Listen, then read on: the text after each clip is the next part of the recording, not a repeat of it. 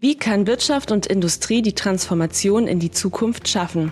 Darüber sprechen wir in der ersten Ausgabe dieses Podcasts. Die Industrie steht vor größten Veränderungen, denn auch unsere Welt wandelt sich immer schneller. Dies hat vor allem zwei große Gründe. Erstens, die Herausforderungen des Klimawandels zwingen uns, in vielen Bereichen umzudenken. Und zweitens, immer fortschrittlichere Technologien führen dazu, dass ganze Bereiche in Wirtschaft und Industrie neu entstehen und gleichzeitig bisher wichtige alte Bereiche komplett drohen wegzubrechen. All dies hat auch große Auswirkungen auf uns bei Rowe. Die Frage ist, wie kann ein Unternehmen, was mit Schmierstoffen und Kühlmitteln für Verbrennerautos groß geworden ist, die Herausforderung Zukunft bewältigen? An diesem Beispiel zeigen wir, wie Industrie und Wirtschaft sich den kommenden Veränderungen stellen können. Viel Spaß! Wir bringen Bewegung in die Zukunft. Herzlich willkommen bei Moving the Future, dem Podcast über die Zukunft von Mobilität, Industrie und Unternehmertum. Powered by Rowe Motor Oil. Wir wissen, Fortschritt braucht ganz viel Bewegung. Eure heutige Gastgeberin ist Dr. Alexandra Kohlmann.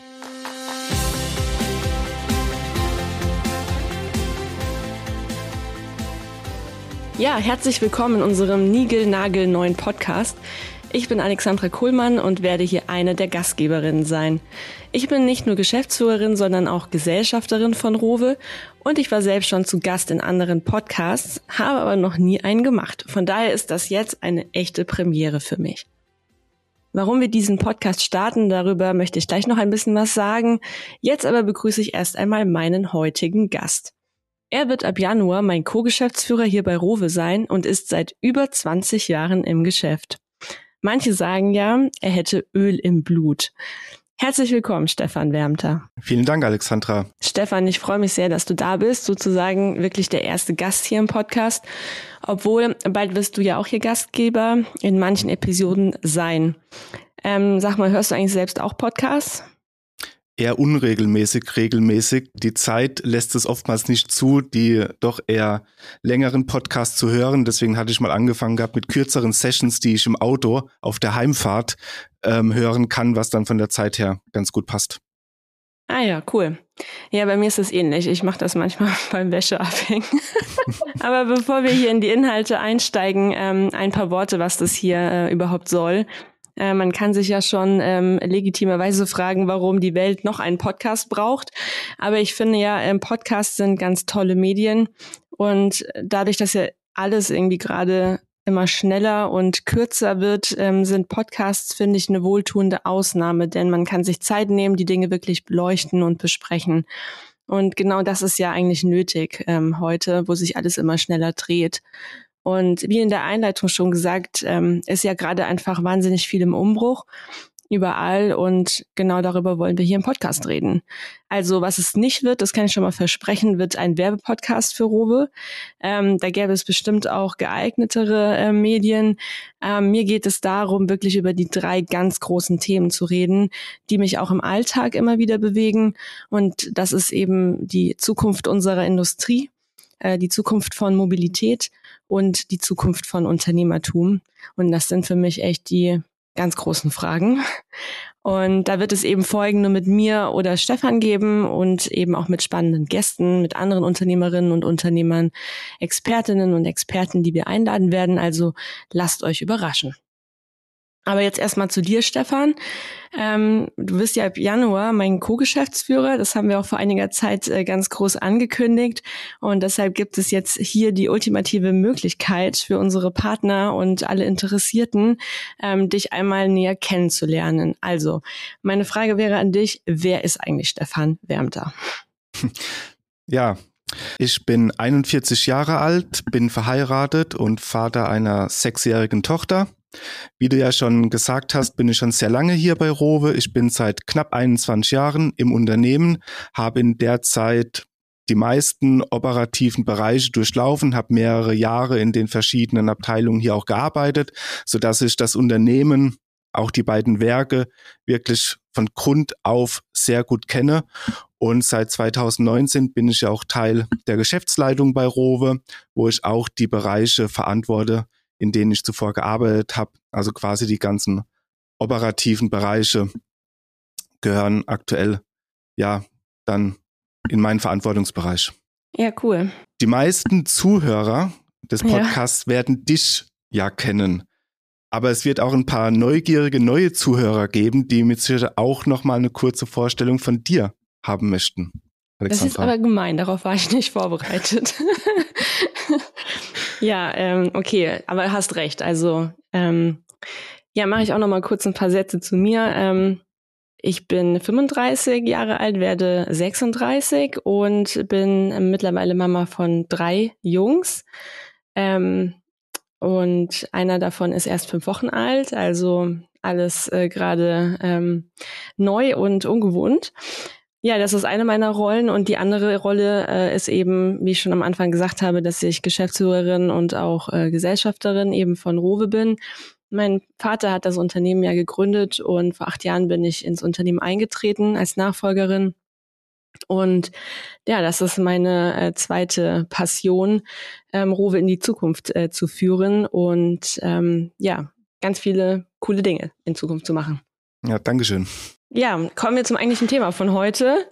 Ähm, die Transformation von Industrie und Wirtschaft ist äh, in vollem Gange und das ist ja etwas, was nicht nur Rowe betrifft, sondern auch viele andere Unternehmen und deswegen haben wir uns ja gedacht, in der heutigen Folge wollen wir einfach mal besprechen, was es für uns bedeutet, aber warum das eben stellvertretend auch für viele andere Unter Industrieunternehmen relevant sein kann.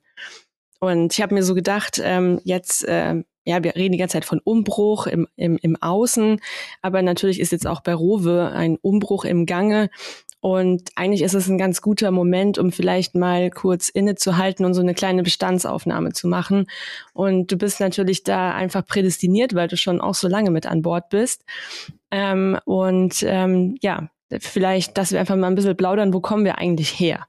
Ähm, vorhin hast du noch Bubenheim erwähnt und ich meine, wir haben uns ja auch im Laufe der Zeit, finde ich, extrem auch gewandelt, ähm, bis wir zu äh, oder bis äh, Rowe auch das jetzt ist, was es halt heute darstellt. Ähm, vielleicht magst du da auch noch mal ein bisschen tiefer eintauchen. Ja, sehr gerne. Also Rowe wurde ja 1995 gegründet, damals in, in Flörsheim-Dalsheim und der ja, geschäftliche Erfolg hat sich auch in den ersten, nach den ersten ein, zwei Jahren relativ schnell eingestellt, so dass äh, Rowe nach einer weiteren Produktionsstätte suchen musste. Und dann ist man im ungefähr zehn Kilometer entfernten Bubenheim fündig geworden und hat dort eine alte Möbelfabrik, die stillgelegt war, gekauft und dann innerhalb weniger Monate zu einem Schmierstoffunternehmen oder zu einem produzierenden Betrieb umgebaut und ist dann vom Jahreswechsel, Jahrtausendwechsel 99 auf 2000 an den Standort in Bubenheim gezogen.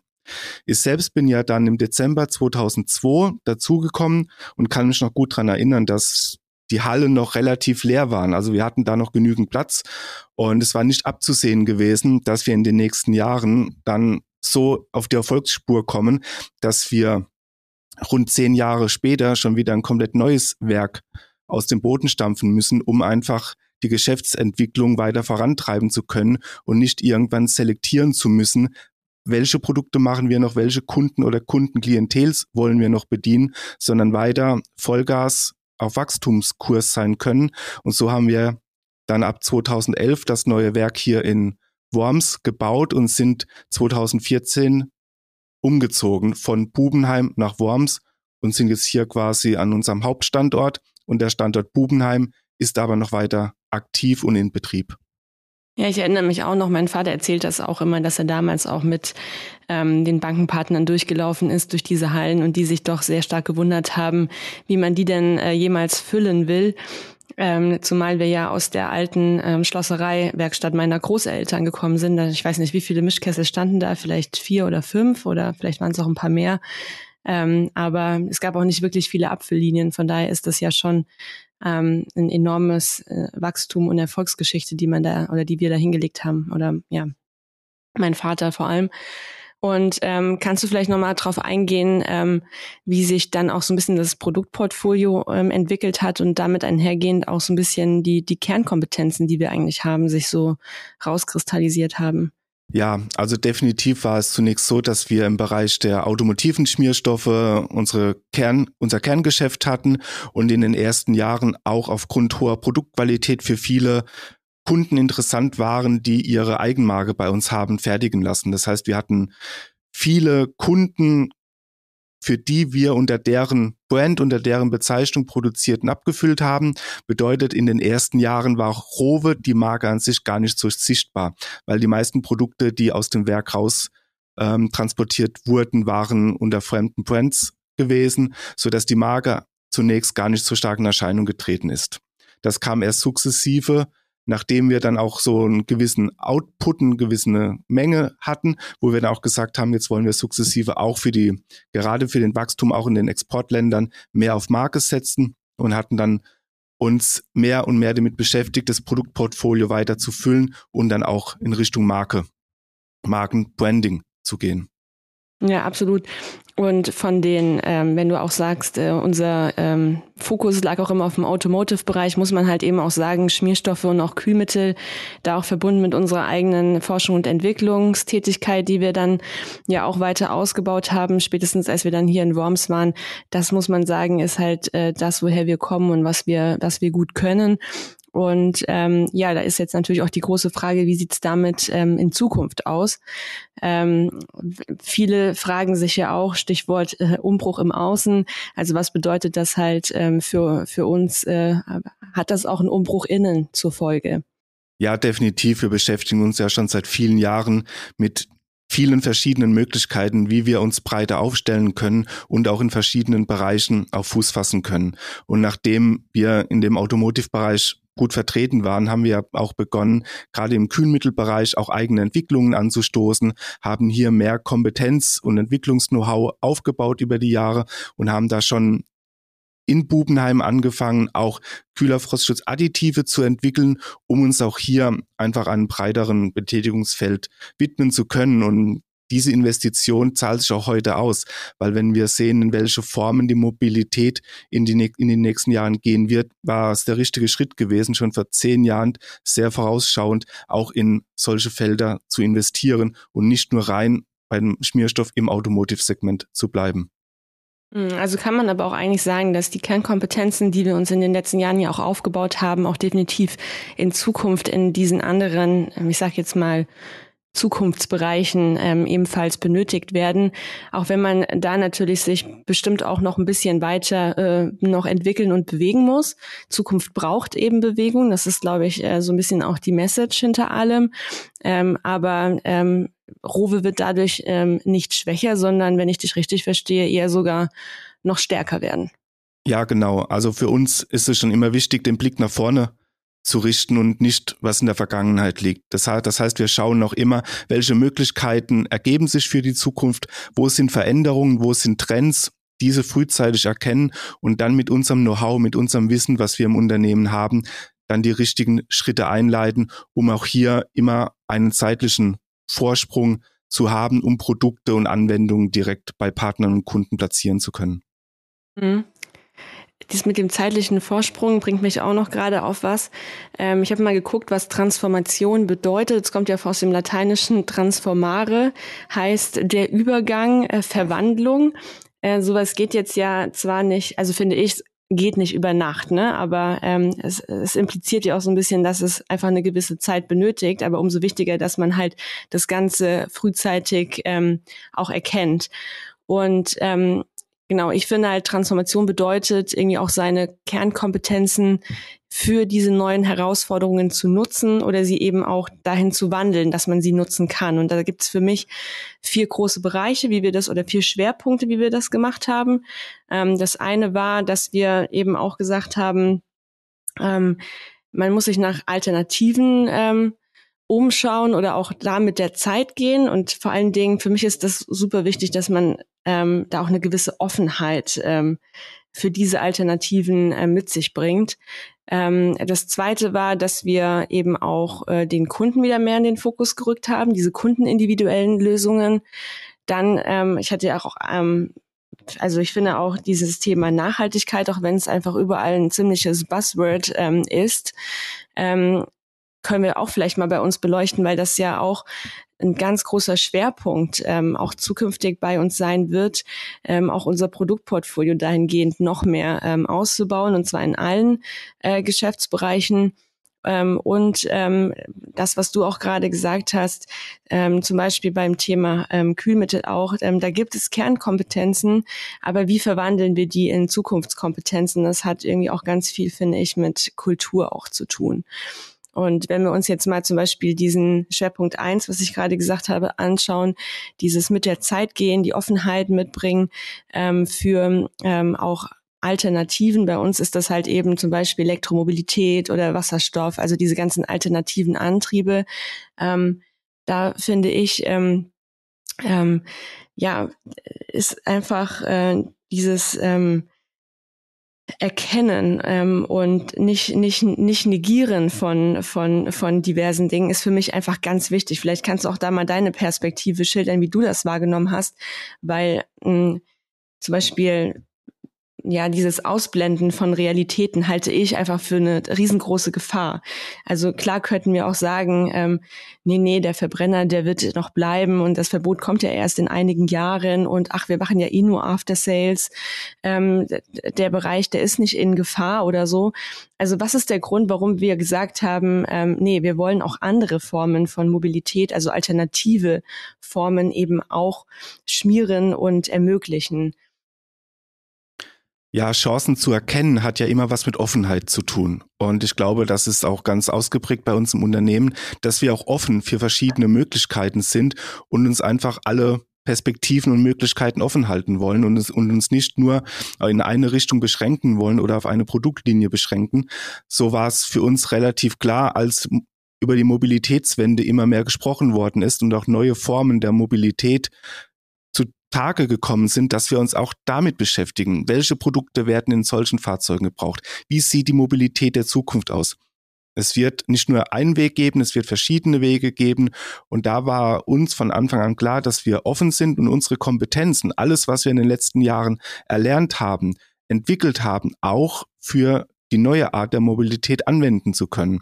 Und so waren wir auch da relativ früh dabei, uns Gedanken zu machen, welche Arten der Mobilität wird es geben, welche Produkte werden benötigt. Und es ist ein bunter Blumenstrauß aus verschiedensten Produkten, und Produktkategorien, die wir hier auch bei uns fertigen können, auch zukünftig zur Anwendung zu bringen. Und von daher Offenheit für alternative Möglichkeiten, für alternative Produkte ist einfach der Kern des Ganzen, warum wir auch sofort gesagt haben, wir wollen uns breit aufstellen und warten auch nicht noch, bis der Zug irgendwo an uns vorbeirollt, sondern wir wollen auch immer mit die Ersten sein, wenn es um neue Produkte, neue Technologien geht.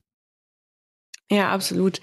Wobei man ja auch sagen muss, ähm, dass es auch eine Portion Mut dazu gehört, ne? weil ich meine, wir sind ja auch in einem, sagen wir mal, politisch aktuell noch recht unsicheren Umfeld unterwegs gewesen, ähm, was das Ganze angeht. Wir haben aber trotzdem gesagt, ähm, dass wir diesen äh, das trotzdem fokussieren wollen und äh, es auch zukünftig eben ähm, eine Rolle für uns spielt. Ich habe irgendwann mal dieses OMA-Prinzip äh, ins Leben gerufen. O für Offenheit, M für Mut und A für Ausdauer. Fand ich total eingänglich, weil es halt Oma heißt. Ähm, aber ich finde, es trifft immer auf so viele Dinge zu. Und das mit dem Mut, finde ich, passt auch auf äh, diesen zweiten Schwerpunkt, den ich genannt hatte, nämlich diese individuellen Lösungen, die wir bauen. Ich halte das auch für eine Kernkompetenz von uns, denn ähm, wir sind in der Lage, doch auch sehr stark den Kunden in den Fokus zu rücken, was sicherlich auch damit zu tun hat, dass wir halt auch aus dem Private Label Geschäft ursprünglich mal kommen, denn äh, da sind die Customer Needs halt eben auch im Fokus schon immer gewesen und jetzt wenden wir das Ganze ja auch an, um, sage ich mal, unseren Bereich ähm, mit ähm, äh, den Industrieschmierstoffen auch noch ein Stück weiter zu entwickeln und weiter voranzubringen. Oder wie siehst du das? Ja, mal grundsätzlich gesagt, wir sind Familienunternehmen durch und durch. Und wir haben kurze Entscheidungswege. Und wenn wir uns entscheiden, einen Bereich neu zu eröffnen, beziehungsweise in einen Bereich zu, zu forschen, zu investieren, haben wir hier kurze Wege und schnelle Entscheidungen. Ich glaube, das unterscheidet uns schon mal von vielen anderen Unternehmen, dass wir da wirklich sehr kurz angebunden sind, wir Themen besprechen und dann zeitnah zu einer Entscheidung kommen, was uns einfach auch dann schnell handlungsfähig macht, um einfach nicht auch lange zu warten, bis irgendwo irgendeine Freigabe erfolgt, sondern so sind wir wirklich handlungsfähig und das zeichnet uns als Familienunternehmen aus. Individuelle Lösung war schon immer ein Thema gewesen, weil es gibt natürlich gerade im automotiven Bereich viele Normen, viele Freigaben, viele Standards, die wir auch alle haben, um unsere ja. Produkte quasi auch an Mann zu bekommen. Aber darüber hinaus gibt es auch immer wieder Anforderungen aus verschiedenen Märkten, aus verschiedenen Bereichen, wo man einfach auch die Produkte maßgeschneidert auf die Bedürfnisse des Kunden abzielen muss. Und das ist gerade im Industriebereich auch sehr häufig der Fall. Jetzt kennt man uns als Rowe natürlich sehr stark aus dem automotiven Bereich, aber auch wir haben Kompetenzen im Industriebereich. Da arbeiten wir auch schon seit über zehn Jahren mit einem Team aus Produktmanagern und Entwicklern an verschiedensten Produkten und verschiedenen Lösungen, die wir individuell für verschiedene Unternehmen und ihre Maschinen einsetzen, um hier auch das Bestmögliche aus den Maschinen rauszuholen und nicht ein Produkt von der Stange zu nehmen, einzusetzen und es wird schon funktionieren, sondern da, wo Probleme entstehen, wo der Anlagenbetreiber sagt, da könnte man aus einer Maschine ein bisschen mehr rausholen, sei es Energieeffizienz, sei es Ausschuss an oder Output an Materialien, da können wir auch mit unseren Schmierstoffen helfen und einen Beitrag dazu leisten, um einfach eine höhere Effizienz in den Maschinen rauszubekommen. Ja, absolut. Und ähm, dieses, ähm, ich meine, es ist ja nichts Neues für uns, ne? aber es ist trotzdem was, ähm, wo wir auch schon eine gewisse ähm, Ausdauer einfach in den vergangenen Jahren bewiesen haben. Ich meine, für uns wird die Herausforderung sein, wie du schon sagst, dass wir ähm, doch von der Außendarstellung halt sehr stark im Bereich Automotive äh, wahrgenommen werden und ähm, gerade weil wir halt eben viele äh, maßgeschneiderte Lösungen im Bereich der Industrieanwendungen ähm, geboten haben, ähm, ist das sicherlich auch noch was, äh, ähm, wo wir auch noch eine gewisse Zeit benötigen werden. Aber ich finde, das Learning ist ja auch so ein bisschen, dass man einfach einen gewissen langen Atem eben auch braucht und ähm, ähm, ja, wie man auch Kernkompetenzen, die man sich erworben hat in den letzten Jahren auch schafft, die ähm, nicht nur in einem, die, die, die nicht nur Gültigkeit in einem Bereich haben, sondern die auch äh, Anwendung finden ähm, durch ja eine kleine Anpassung auch in, in anderen Bereichen. Das finde ich ist ja irgendwie so ähm, ja auch äh, so der Trick an dem Ganzen, sag ich mal.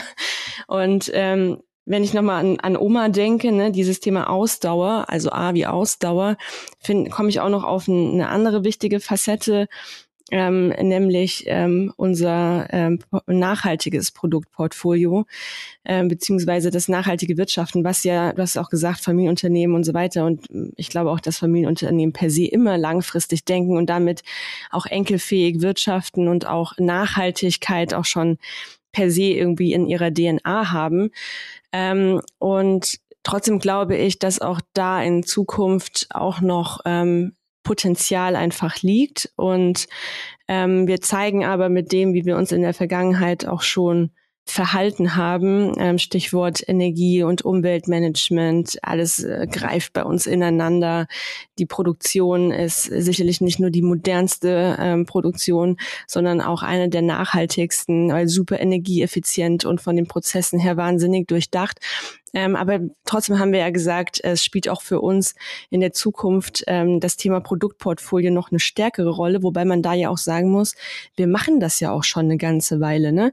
Ähm, vielleicht, dass du da, ähm, also mhm. wie siehst du das? Ne? Ja. Also nachhaltige Produkte sind jetzt für uns kein neuer Bereich oder Absolut, irgendwo ein, ein, ein, Trend, wo, wo jetzt halt auch natürlich viele jetzt auch darauf kommen, Produkte in die Richtung zu entwickeln, nicht nur im Schmierstoffbereich, sondern generell haben wir ja einen Wandel in der Industrie und in der Wirtschaft. Und wir haben schon seit über zehn Jahren nachhaltige oder biobasierte Produkte bei uns im Portfolio. Selbst für Industrieanwendungen haben wir ein relativ breites Portfolio, was auch über Standardhydrauliköle auf biologischer Basis hinausgeht. Wir haben Industriegetriebeöle. Wir haben wirklich für sehr spezielle Anwel Anwendungen, diverseste Bioprodukte schon seit vielen, vielen Jahren im, im Portfolio. Und umso mehr freut es mich auch, dass die Industrie jetzt auch eine Nachfrage für solche Produkte generiert, weil das ist das, was in den letzten Jahren auch immer gefehlt hat in diesen Produktbereichen. Wir hatten ein Portfolio, wir haben gute Produkte gehabt, aber die Zeit war damals noch nicht reif gewesen, um die Produkte im großen Stil zu vermarkten. Und jetzt kommt es. Und da erhoffen wir uns natürlich auch, dass wir über die Erfahrung und über Anwendungen, die wir heute schon haben, auch hier einen zeitlichen Vorsprung haben und die Produkte jetzt zielgerichtet auch in die Anwendung bekommen. Weil wir sie direkt bei uns aus dem Regal rausgreifen können und keine Entwicklungstätigkeit im ganz großen Stil mehr machen müssen. Woran äh, glaubst du, hat es gelegen, äh, dass einfach diese Nachfrage in der Vergangenheit noch nicht so da war und dass das jetzt erst aufkommt? Weil ich meine, dass es Sinn macht, das war schon vor zehn Jahren so, aber warum kommt man halt jetzt erst drauf? Ja, man muss dazu sagen, dass die Produkte auf biologischer, nachhaltiger Basis natürlich auch deutlich teurer waren. Sie haben zwar auch längere Standzeiten, das heißt, man kann sie länger in der Maschine fahren als konventionelle Produkte, aber nichtsdestotrotz hat die Industrie und die Anwender haben da sehr zögerlich drauf reagiert, auch mit Amortisationsrechnungen, die wir aufgestellt haben, dass man über die Zeiten, über die Dauer auch einen, eine monetäre Ersparnis haben kann bei diesen Produkten, war einfach die Zeit nicht reif gewesen. Also ich glaube, die Industrie und die Anwender waren noch nicht so weit, um den Switch von konventionellen auf biologisch, biologische Produkte zu machen. Mm, ja, das glaube ich auch. Aber trotzdem muss man ja sagen, ähm, wir, äh, oder, oder besser gesagt, daran sieht, sieht man ja, dass ähm, für uns dieses Thema nachhaltige Produkte ähm, jetzt nicht einfach nur ein Trend ist, sondern wir machen das einfach schon eine wirklich lange Zeit. Ich finde, das macht das Ganze auch wirklich glaubwürdig. Aber man muss auch sagen, nur wer es schafft, in Zukunft Produkte nachhaltig zu, zu gestalten, und das ist, finde ich, das Learning auch für andere Unternehmen an der Stelle, wird einfach Zukunft ähm, haben ähm, weil es liegt in unserer aller Verantwortung, ähm, dieses Thema nachhaltiges Handeln oder nachhaltiges Wirtschaften in allen Facetten zu denken. Ähm, und unser Anspruch ist da ja auch, dass wir das nicht nur machen, weil wir jetzt äh, irgendwie ein ESG-Reporting demnächst aufsetzen müssen, sondern aus wahrer innerer Überzeugung. Und das finde ich, ähm, ja, äh, ist einfach ähm, ja super wichtig für vielleicht auch andere, die das als Beispiel nehmen wollen. Ja, und dann äh, das äh, letzte, was ich ja auch gesagt hatte eingangs. Ähm, ich meine, jetzt kann man sich ja fragen, wie schafft man dann, wie schafft man das denn ähm, alles, ähm, diese drei Punkte auch umzusetzen? Und ähm, irgendwie für mich, äh, äh, ich habe da jetzt auch so ein bisschen drüber nachgedacht. Es klingt ja so, dass wir geguckt haben, was sind denn eigentlich unsere Kernkompetenzen und wie können wir die in eine Zukunftskompetenz auch irgendwo verwandeln, weil wir haben ja erkannt, es braucht neue Produkte und es wird neue Anwendungen brauchen. Ähm, und aus dem Know-how unserer Vergangenheit können wir sicherlich auch vieles für diese Zukunftskompetenz ableiten. Aber ich denke halt eben auch, wo uns etwas fehlt, da müssen wir das eben weiterentwickeln, egal jetzt mal ob Ressourcen oder Know-how. Ähm, und ähm, ja, das Learning an der Stelle wäre, glaube ich, auch so für andere Unternehmen, äh, immer zu schauen, ähm, wo gibt es in deinem heutigen Kompetenzportfolio auch etwas, was in der Zukunft vielleicht noch wichtiger wird und dass man eben das ergreifen muss, ausbauen muss und es eben weiterentwickeln muss. Ähm, aber ich finde, eine Komponente darf halt dabei nicht fehlen und das ist halt eben dieses Thema Mitarbeiter mitnehmen und befähigen ähm, weil am Ende müssen wir das ja alle als Unternehmen, als Team in die Tat umsetzen. Ja, ganz großes Thema. Also gerade im Wandel der Zeit ist es wichtig, die Mitarbeiter dahingehend mitzunehmen und auch auf die Reise, auf die man sich begibt, einzuschwören, weil die Mitarbeiter sind das höchste Gut im Unternehmen und von daher ist es wichtig, hier einen klaren Plan für die Zukunft zu haben, transparent den Mitarbeitern aufzuzeigen wo wir hinwollen, was der Weg sein soll und auch somit zu vermitteln, dass es einen Plan gibt und jeder Mitarbeiter auch Teil der Umsetzung sein kann und natürlich, wenn die Leute wissen, wo es hingeht, auch ganz anders mit in den Bereichen arbeiten können und sich auch darin verwirklichen können in ihrer Arbeit. Ja, also dieses Thema Kultur ne, ist halt äh, super wichtig an der Stelle. Es gibt auch dieses schöne Sprichwort, ähm, Unternehmenskultur frisst die Strategie zum Frühstück. Ähm, ich glaube, da können wir einen ganz eigenen Podcast äh, dazu machen. Ähm, sollten wir uns mal auf unsere Liste schreiben. Ähm, und ja, mein Fazit wäre halt eben, nur wer die Zukunft aktiv gestaltet, wird bestehen. Ähm, zusammen mit dem Team, mit den Mitarbeitern, äh, mit der passenden Kultur. Und ähm, für, um die Zukunft zu gestalten, braucht es eben Fortschritt und Bewegung. Das äh, ist, glaube ich, ähm, das, was wir von heute mitnehmen können. Ja, Stefan, vielen Dank. Das äh, war doch ein spannendes erstes Gespräch hier im Podcast. Ich finde, am Anfang fühlt sich das etwas ungewohnt an, in der Rolle der Gastgeberin zu sein, aber ich glaube, wir werden mit der Zeit hier zu absoluten Podcast-Profis. Und ja, ich hoffe, euch da draußen hat es auch Spaß gemacht und ihr konntet etwas daraus mitnehmen. Ähm, schreibt uns auf jeden Fall euer Feedback und wenn ihr Fragen habt, meldet euch auch sehr gerne. Unsere Kontaktdaten findet ihr in den Show Notes. Und am wichtigsten natürlich, abonniert unseren Kanal, denn dann seid ihr auch in der nächsten Folge mit dabei. Dann spreche ich mit meinem Vater Michael Zehe, der Rowe vor 28 Jahren gegründet hat, über die Frage, wie kann man so erfolgreich gründen und hat das heute auch noch Gültigkeit. Bis dahin wünschen wir aber euch alles Gute und ich freue mich auf ein baldiges Wiederhören. Ciao, ciao. Ciao, vielen Dank.